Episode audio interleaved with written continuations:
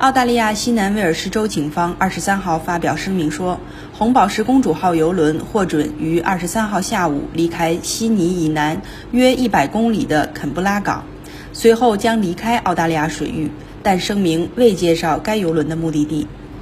澳大利亚联邦卫生部统计数据显示，截至当地时间二十四号的早上六点，澳大利亚全国累计报告新冠肺炎确诊病例六千六百六十七例。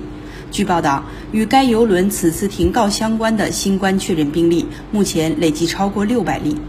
约占澳全国累计病例数的百分之十。西南威尔士州警方的声明说，船上部分船员近几天已经在当地卫生部门的协调下，乘飞机返往自己的祖国。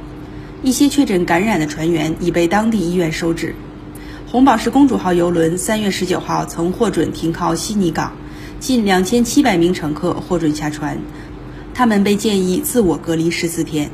新华社记者张悦，报道员朱红叶、胡金晨悉尼报道。